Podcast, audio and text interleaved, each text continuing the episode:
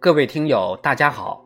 从今天开始，我们播讲一部新的作品《林肯传》。《林肯传》是成功学大师戴尔·卡耐基最感人的传记著作，畅销全球七十年，史上最伟大的美国总统，美国同胞心目中的第一人。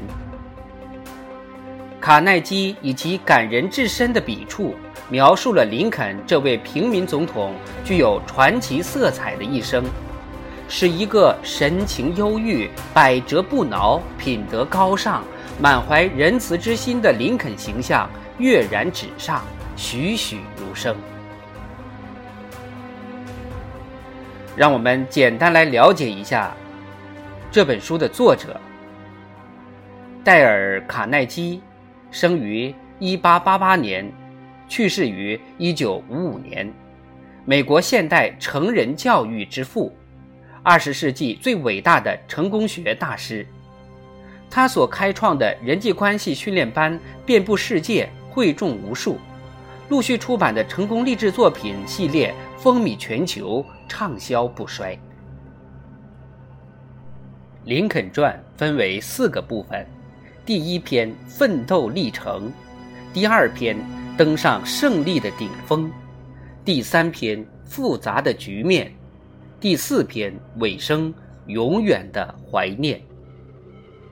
今天播讲第一篇奋斗历程第一章，弗吉尼亚往事。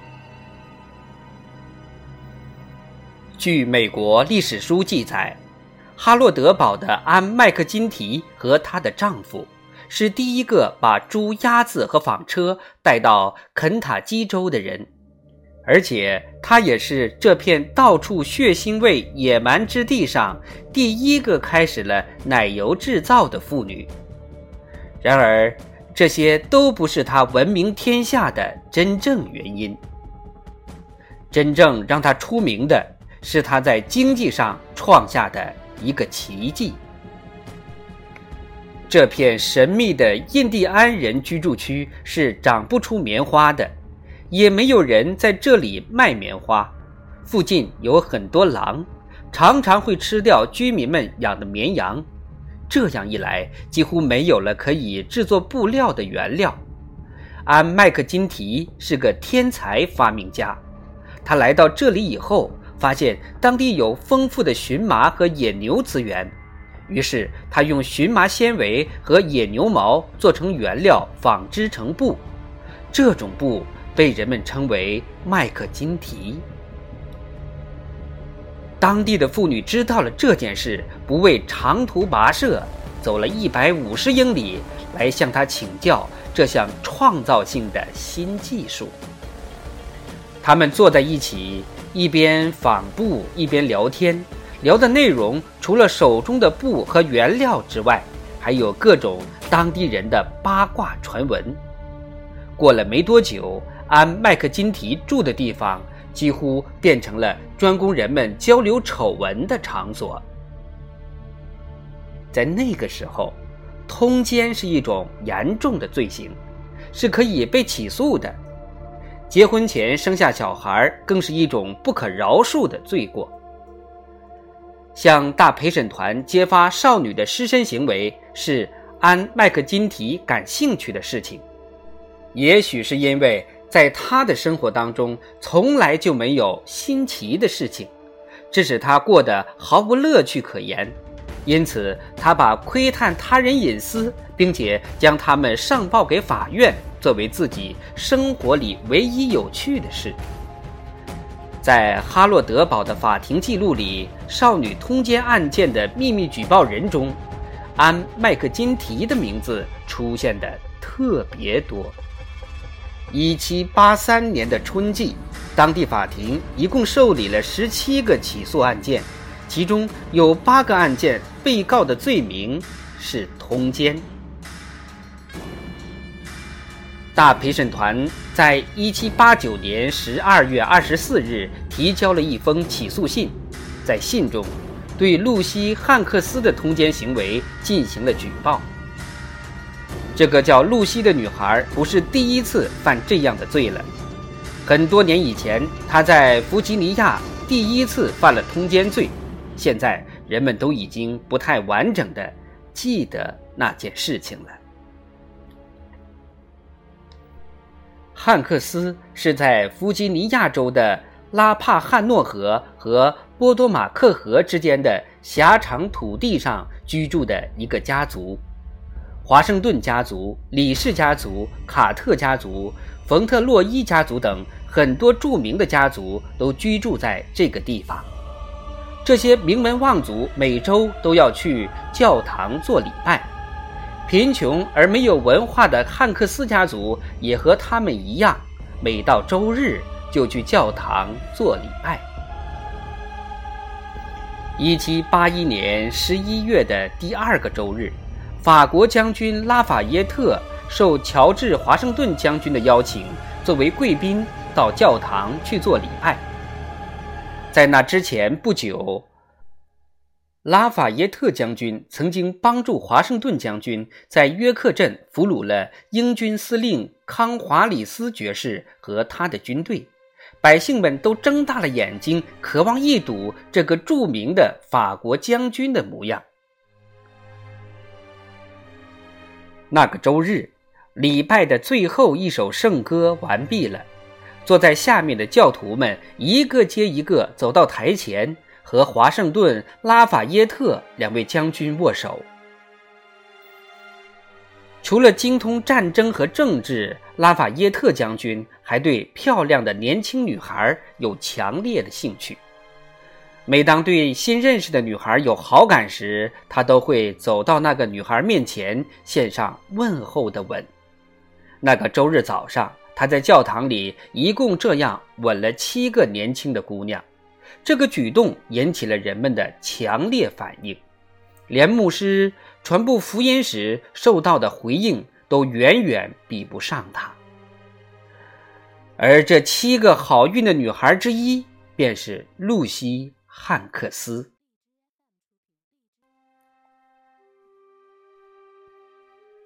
拉法耶特将军帮美国打的所有仗，所带来的影响和他的这些吻相比，似乎也逊色了不少。那个时候，教徒中有一个阔农场主的儿子，他一直都是单身，早就对汉克斯家族的贫穷无知了解得很清楚。因为他觉得自己的家族比汉克斯家族的地位要高，所以他对露西·汉克斯没有任何好感。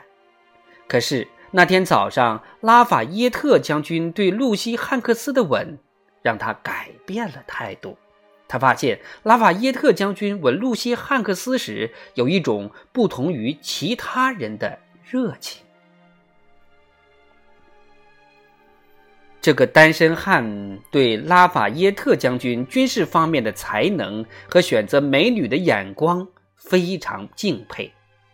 从那天起，他开始了和露西·汉克斯的梦中幽会。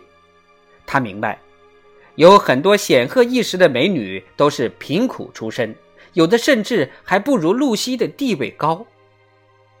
汉密尔顿夫人和杜巴瑞夫人就是最好的例子。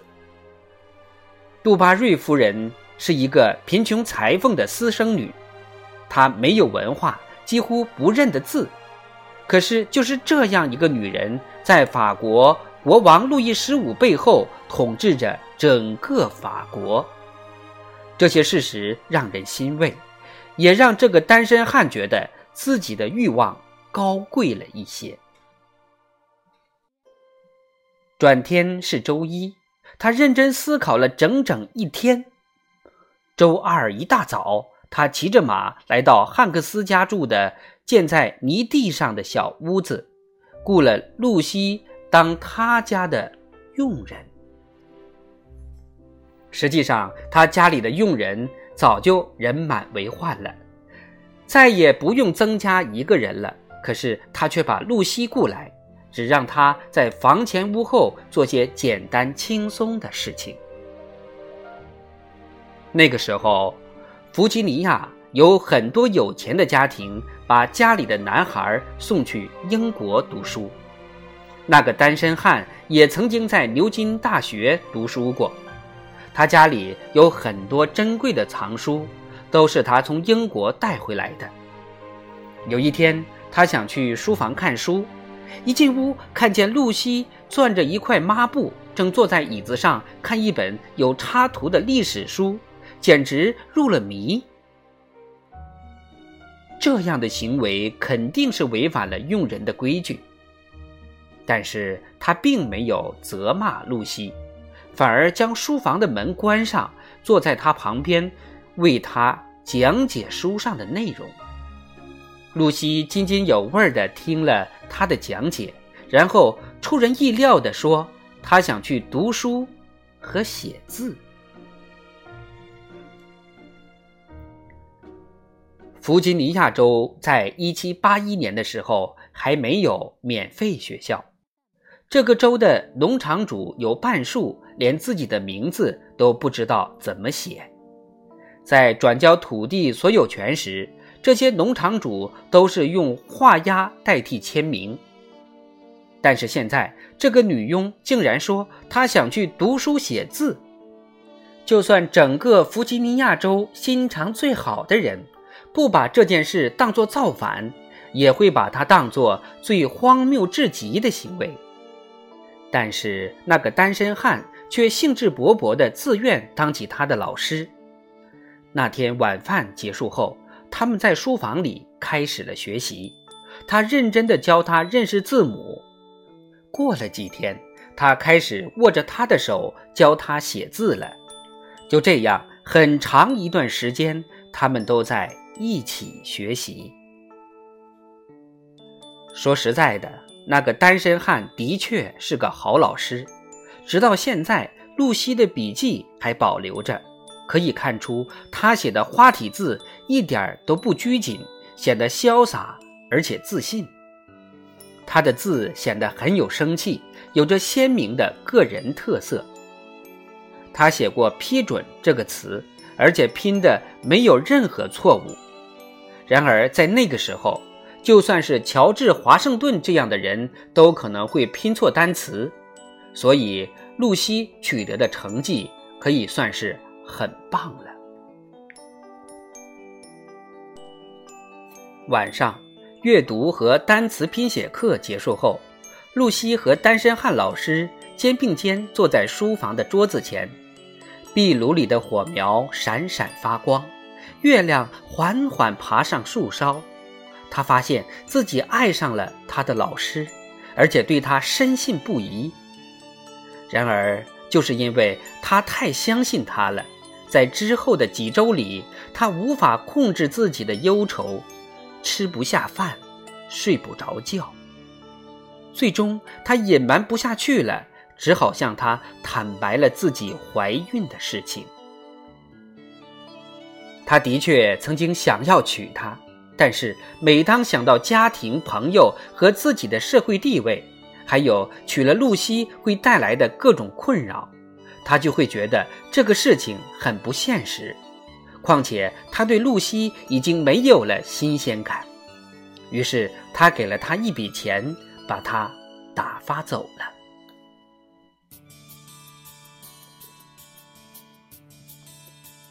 时间慢慢过去，人们开始在背后对露西说三道四，而且一看见她就唯恐避之不及。一个周日早上，他不得不带着自己的私生女一起去教堂，这引起了很大的骚动。正在做礼拜的人中有很多正派的女人，都对此感到气愤，她们纷纷站起来要求这个娼妇离开教堂。露西的父亲看到女儿的委屈，不希望她再过这样的生活，于是汉克斯一家把仅有的一点财物放进篷车，驾着车子从康波兰山脚下长满荒草的小路驶过，走到肯塔基州的哈洛德堡，在那里定居下来，因为在这个地方没有人知道他们的事情。在新的地方，露西的生活很艰苦，但是这并没有减少她的魅力，她依然散发着美丽的光芒。男人们想尽办法接近她，讨好她，她又一次陷入爱情，可是最终却是和以前同样的结果。对这种事情，人们的兴趣比什么都高。没过多久，这件丑闻就在安麦克金提家传播开了。就像前面说的，最后大陪审团起诉露西犯有通奸罪，并提起诉讼。可是警察长根本没将这个事情放在心上，他把传票往口袋一塞，就带着手下的人上山打猎去了。这个事情发生在一七八九年的十一月，一七九零年三月，另外一个女人向法院揭露了露西的罪行，并且要求法院让露西为自己的罪行付出代价。于是法院又开出了一张传票，而露西却大胆地把传票撕碎，把纸屑全部扔在送信人的脸上。五月。法院计划为这个案件开庭，可是最终露西没有走上法庭，这要归功于一个年轻人。这个名叫亨利·史帕罗的年轻人对露西说：“露西，我对外面的传闻一点都不感兴趣，而且我也不在乎，因为我爱你，我愿意娶你为妻。”但是露西不希望别人以为史帕罗的结婚是被逼迫的。她说：“亨利，我们一年后再做决定吧。我要证明给每个人看，告诉他们我也可以过普通的生活。到了那个时候，如果你还爱着我，我会和你结婚的。我会等着那一天的。”一七九零年四月二十六日，亨利·史帕罗领到了结婚许可证，传票的事情再也没有被提起过了。一年之后，他们结婚了。虽然安·麦克金提以及其他一些人都非常肯定地说，他们很快就会离婚。亨利·史帕罗也劝露西再搬到更靠近美国西海岸的地方，但是他不肯为此低头。他说自己不是个坏人，没有必要逃避，并且下定决心在哈洛德堡努力生活下去。他说到做到，留在了哈洛德堡，和史帕罗一起将八个小孩抚养长大。他的两个儿子长大后做了牧师，他的私生女为他生下一个外孙，外孙长大后做了美国总统，名字叫亚伯拉罕·林肯。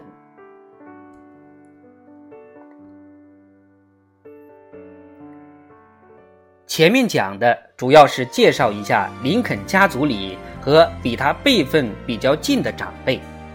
林肯的外公受过很好的教育，是个有文化、有教养的人。林肯非常敬重他。